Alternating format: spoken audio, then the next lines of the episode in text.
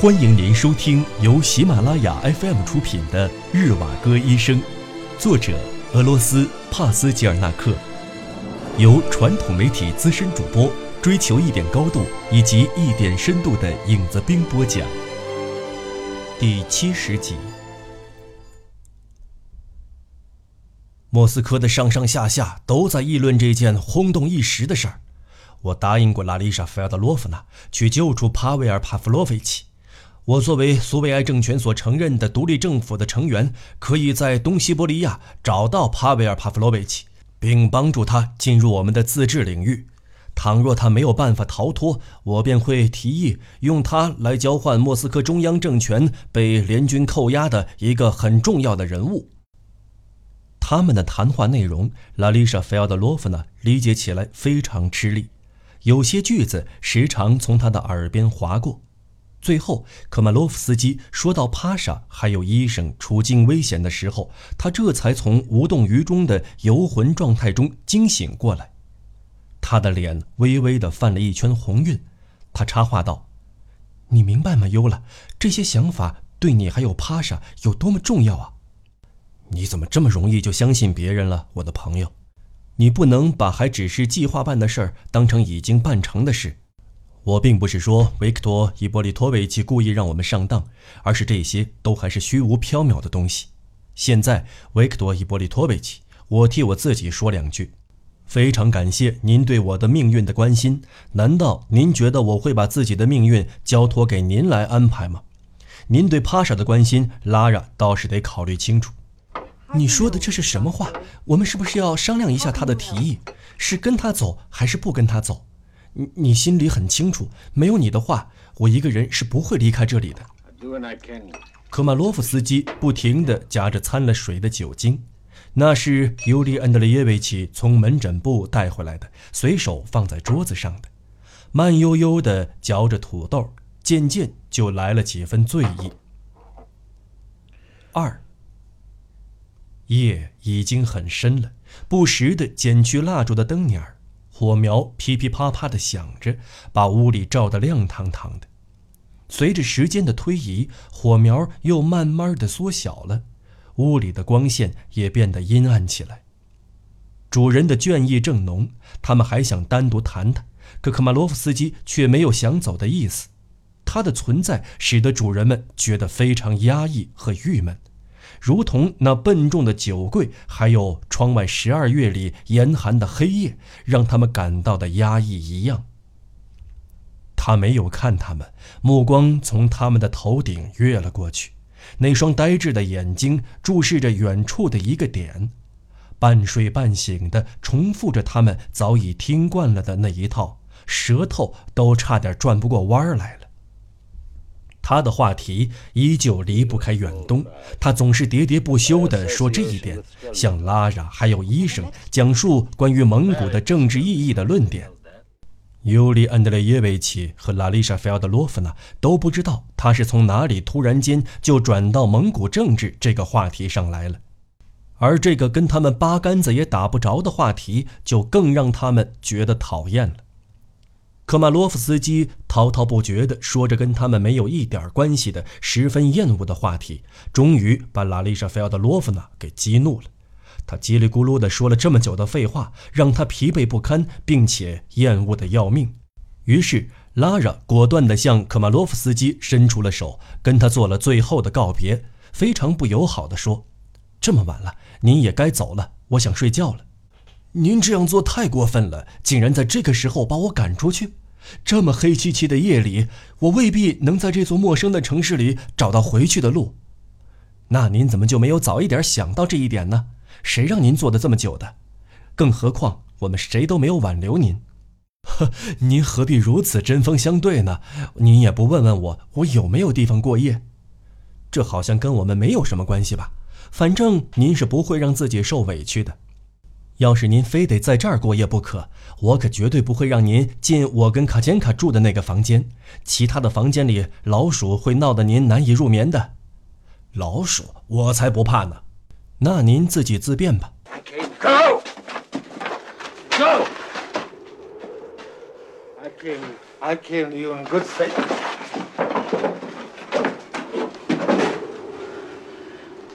e stay here then. I.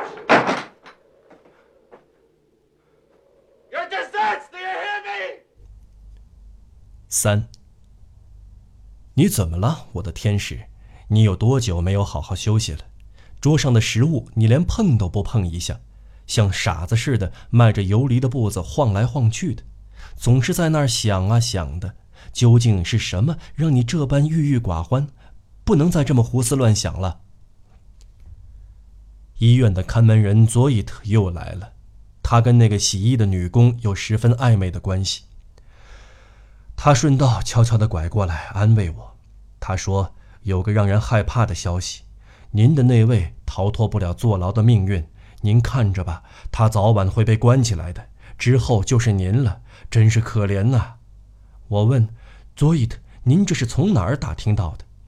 您就放一百二十个心吧，消息来源绝对可靠。他说那是博尔肯说的，估计你也知道博尔肯，说白了就是执行委员会。此刻，拉丽莎·菲奥德罗夫娜与医生两人不约而同地哈哈大笑起来。佐伊特一点也没有说错，目前危险正在一步步地向我们逼近。快要到门口了，必须得立即想办法离开这里。最主要的事情是我们应该往哪儿逃？如果天真的想往莫斯科去的话，那是绝对不可能的。在准备动身之前，是需要做出周密计划的，不然的话太显眼了，容易被察觉到。因此，我们必须得在神不知鬼不觉的情况下离开。这样一来，所有的人都不会怀疑我们的举动。亲爱的，你了解这些情况吗？我们就按照你的计划去准备吧。我们现在需要消失一段时间，把瓦雷金诺当做目的地吧。我们去那边躲上两个星期或者一个月。谢谢，亲爱的，谢谢。我真的很开心，我能体会到此刻你内心的挣扎与纠结。你的身心都在反对这个决定。我们不住你们之前居住的房子。能想象得到，那是一间人去楼空的空荡荡的房间，加上心里的内疚，时过境迁的对比，我想这一切都会使你无法接受的。难道你认为我就从没为你考虑过这些吗？用别人的痛苦作为基石来垫衬自己的幸福，把你灵魂最珍贵而神圣的东西拿来肆意的践踏，你的这种牺牲，我是永远不会接受的。现在的问题已经转移了，你们的房子年久失修，已经无法再住人了。我第一时间想到的是米库里琴的房子。你说的非常正确，十分感谢你的体贴。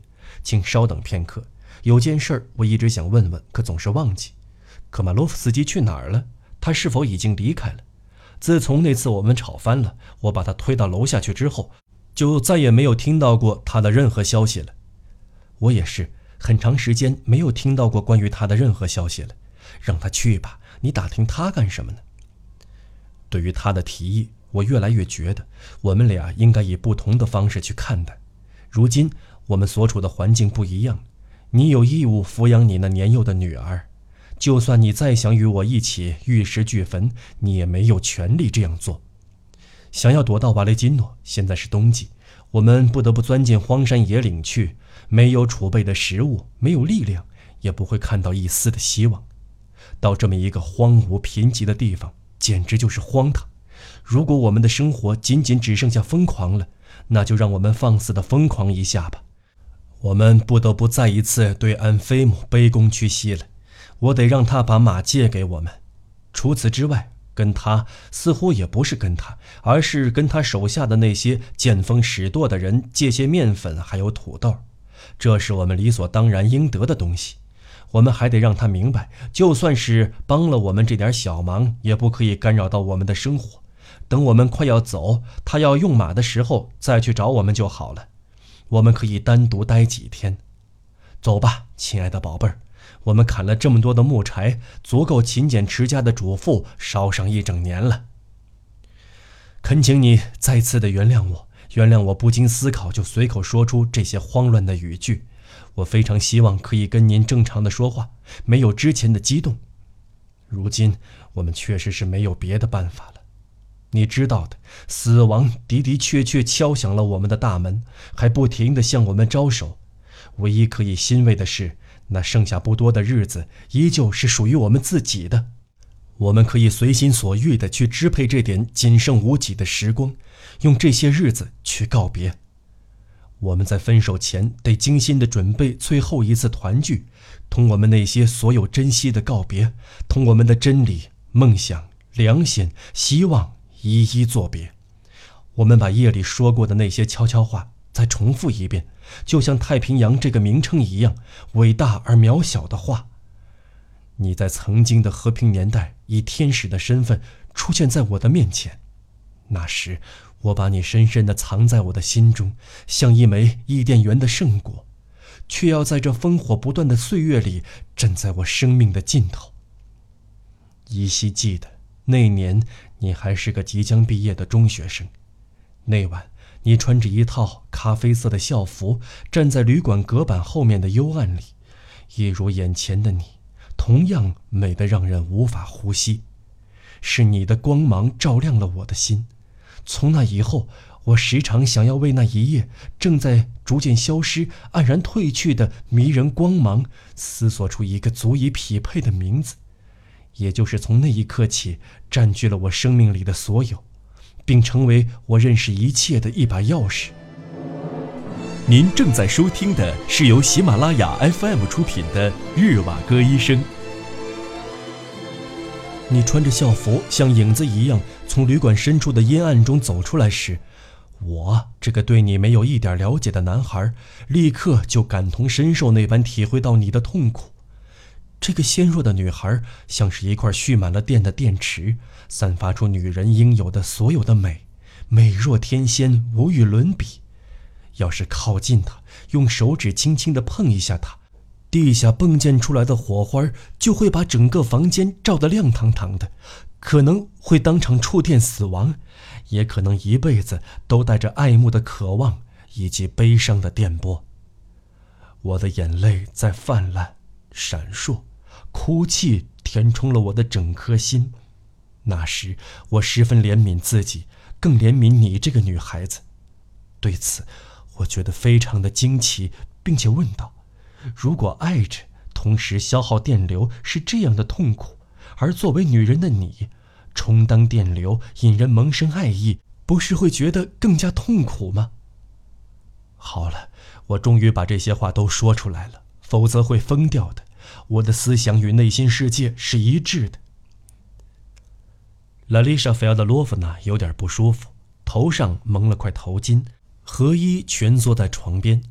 尤里安德烈耶维奇在床边的椅子上坐下，小声嘀咕着，说话时总是习惯性的停顿一阵子。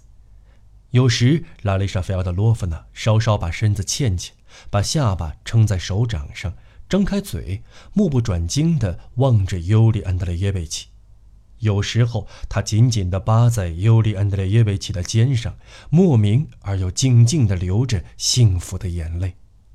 最后。他从床上立起来，欢快地私语道：“尤拉，你真是聪明啊！没有什么可以瞒得住你，所有的一切都掌控在你的手心里了。尤拉，你是我的城堡，也是我的避风港以及精神支柱。请上帝原谅我的轻浮举动吧！啊，我真幸福！我们去那儿吧，去吧，我亲爱的尤拉。到那儿以后，我再告诉你一件我所担心的事儿。”他心里猜到了，他是在说她大概已经怀孕了，可是这是不可能的事儿，便说道：“我清楚了。”四。冬天的清晨依旧被灰蒙蒙的乌云所笼罩着，他们趁此时离开了尤利亚金。这天是工作日，人们正忙着各自的事情。一路上遇到了许多的熟人，凹凸不平的十字街口的配水站附近排了很长一串家里缺水的居民，水桶、扁担就放在身体的侧边，一个个排队取水。医生立即勒住了向前冲的烟黄色的维利亚特卡种马，这马是桑杰维亚托夫借给他们的。他小心谨慎地驾着马从取水的主妇们身边绕过去，雪橇飞也似的从洒出来的水又结上的冰的陡峭的石板路上跑过去。雪橇冲上了人行道，跨杠撞在路灯和石柱上，咚咚地响个不停。他们的雪橇从桑杰维亚托夫的身边飞驰而过。他们甚至来不及回头去看看他能不能在这么仓促的时间把他们还有自己的马给认出来，会不会追在他们身后叫喊着什么？科马洛夫斯基也出现在了他们的视线范围以内，他们赶紧绕了过去，也不跟他寒暄，只是顺便知道他还待在尤利亚金。格拉菲拉同猜瓦站在对面的人行道上，对他们飞驰而过的背影大声喊道。人们说：“昨天你们就走了，这往后还有谁的话可以相信呀？去买土豆了吗？”他打着个手势，像是说他听不清楚他们的声音，才跟他们摇手再见的。为了等西马，他们想要把雪橇停在下坡的地方，但是要在这里停下来很不容易，就算不停在小山坡上，也得拉住那匹疾驰的马。骑马里里外外裹了两三条披巾，因此看上去像是一段被风雪冻住的僵硬的圆木头。他艰难地迈着两条被冻僵的、打得哆嗦的腿，走到停在石板路上的雪橇边上，向他们作别，祝他们平安到达。尤里安德烈耶维奇，等您回来以后，我们坐下来好好谈谈吧。他们终于离开了尤里亚金，即使在冬天来临之后，尤里安德烈耶维奇也曾在这条路上走过，但他的脑子里所储存的大都是夏天的景色，如今已经不记得路了。装粮食的口袋和行李被他们塞进了雪橇前面的干草堆里，用绳子把东西跟雪橇捆得非常结实。尤里安德烈耶维奇驾驭着雪橇，他时而跟当地人一样，用双膝紧贴在宽大的雪橇板上，时而又把身子侧过去坐在雪橇的帮上，一双腿是垂在外面的，还穿了一双桑杰维亚托夫的毡靴。过了正午，黄昏的脚步已经悄悄地走近了。冬季里，人们总是会不知不觉地被他的昏暗所欺骗。就好像是立即要进入黑夜似的。事实上，现在的天色还不晚。此时，尤里安德烈耶维奇有点着急地挥动着手里的马鞭，毫不留情地抽向那匹借来的马。他的马犹如一只正在快速向前飞驰的箭一般，凹凸不平的路又使雪橇像一叶飘荡在海面上的扁舟。卡坚卡和拉拉穿的皮袄非常厚实，以至于无法动弹。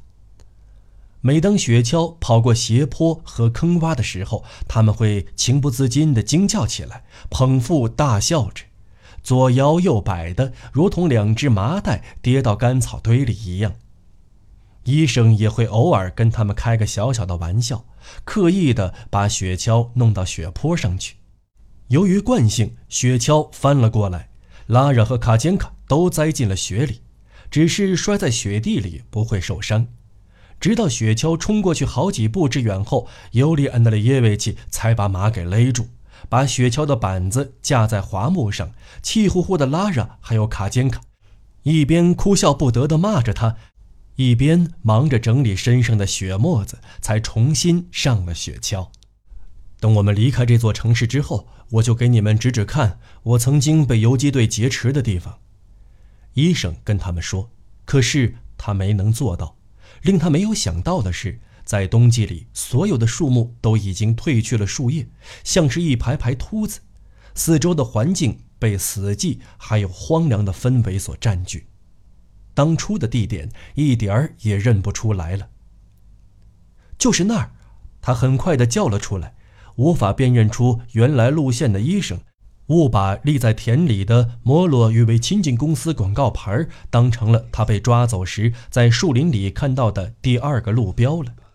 但他们从萨克马岔道口树林里的第二个真正的路标旁经过的时候，却没有认出来，因为一层耀眼的冰霜把栅栏紧紧地包围住了，在树林中间隔出了一条黑色泛着白光的细丝，他们并没有看见路标。天还没有黑下来之前，他们就驾着雪橇进入了瓦雷金诺，在日瓦格一家住过的房子面前停了下来，他就坐落在大道最前面的位置，离米库里钦的家非常近。他们跟强盗似的往屋子里冲，天立即就要黑了。屋里已经被寒冷的黑色填得满满的。这栋房子被战火毁得只剩下一半了，还有少部分的家具保存了下来。瓦雷金诺已经了无人烟了，不会再有人能继续在他的废墟上进行破坏了。他们发现家里没有一件日用品。日瓦格的妻子和儿子搬离的时候，他还没有获得自由，因此不清楚他们把什么带走了，把什么留下了。这时，拉扎说：“我们快点整理整理吧，夜幕就要降临了。先别急着考虑其他的事情。我们要在这儿住的话，就必须得马拉进仓库去，把粮食搬进来，放在过道里，把屋子打扫干净。可是我并不想在这儿住下。”这件事儿我们早就商量过很多次了，你跟我这事儿不会让我们开心的。这是你和他的卧室吧？哦，不对，这是你儿子的房间吧？你们儿子的床对于卡金卡来说真的是小了很多。哦，太好了，至少对面的窗户还是好的，还有墙壁和顶棚都没有受到战争的侵害，尤其是那个炉子是保存的最好的了。上次来这里的时候，我就很喜欢这个炉子。尤里安德烈耶维奇，你非要我们都在你之前的家里住下来，那我就立即把皮袄脱下，打扫一下这间房子。我得先把炉子的火生好，烧得旺旺的、暖暖的，整整烧上一天一夜。亲爱的，你这是怎么了？你怎么一言不发啊？等等等，嗯，没什么，没什么，对不起。不，听我说，我们去米库里钦的房子看看吧。他们又向米库里钦的房子走了过去。听众朋友，本期节目到此播讲完毕，我们下期节目再见。